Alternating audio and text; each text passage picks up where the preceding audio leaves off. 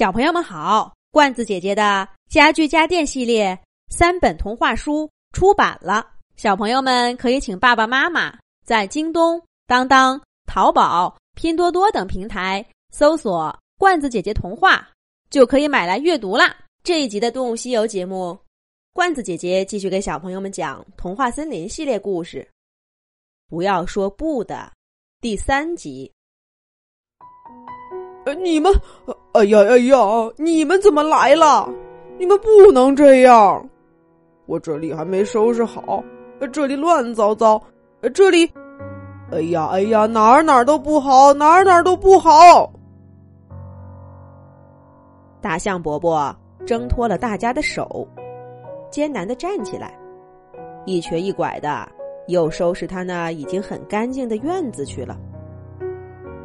这个花不能这么摆，这些水也不该这样流嘛。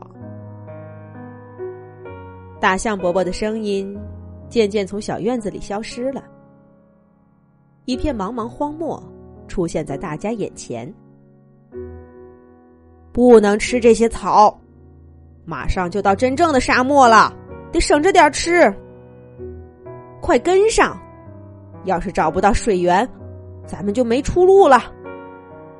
不要往小路上走，不要掉队，不要离开我的视线。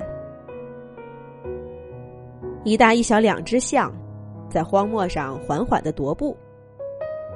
大象在前，小象在后。大象着急赶路，恨不得一步就跨过荒漠，又不得不耐着性子等着小象。而小象呢，不但步子小，又顽皮。走一会儿，就想跑到旁边去看看。荒原上实在没什么风景，草是干的，土是散的，花朵是蔫儿的。可是，在小象的眼里，它们就都是有趣的。每一处的风景，都比赶路要重要。大象不得不停下来，把小象揪回正常的轨道，凶巴巴的说着：“不要这样。”不要那样。小象依旧不听话，大象干脆在他屁股上狠狠的踢了两下。小象哭着鼻子，总算老实了一阵子。他们就这样反反复复多次，终于走出了荒漠，来到了一小片草地。大象着实松了口气，可是看着小象埋头吃草的样子。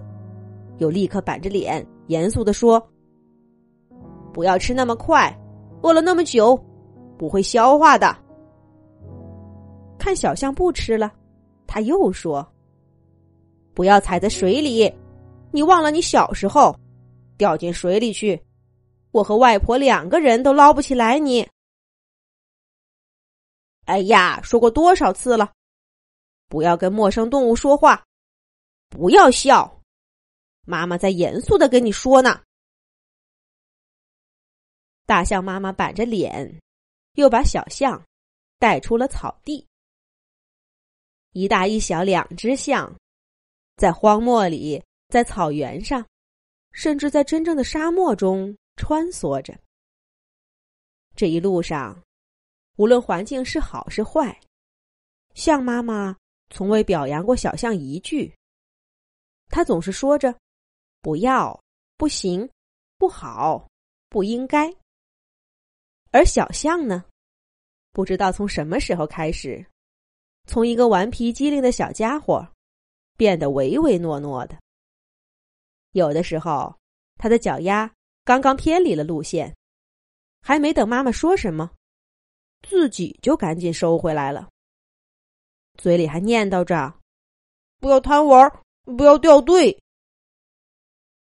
而象妈妈看着如此乖巧的孩子，轻轻的摸了摸他的头，微微笑了笑，但又像怕小象看到似的，赶紧板起了脸。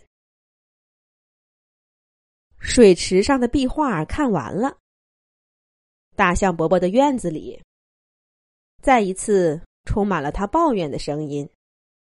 小飞鼠上前抱了抱大象伯伯，轻声说。大象伯伯，别老这样说自己嘛，你很棒的。大象伯伯转头看了看小飞鼠，眼睛里闪出了一丝激动的光，但很快就暗淡下去了。哎，我也不想啊，可是习惯了，改不掉了。能改掉，我们来帮您。对呀，只要您想，一定能改掉。我们大家一起来帮忙。让大象伯伯快乐起来，让大象伯伯夸夸自己。可是，该怎么帮呢？大家思索了一会儿，狮子兔突然拍手说道：“那咱们就从不说不开始，从今天起，谁都不许说这个字，好不好？”狮子兔，你就先犯规了。狮子兔刚说完这话。小飞鼠就笑着打趣他。这个游戏就这样开始了，于是便有了故事开头的那一幕。这个不说不的活动，能帮助大象伯伯停止否定自己，开始夸奖自己吗？这恐怕要等一阵子。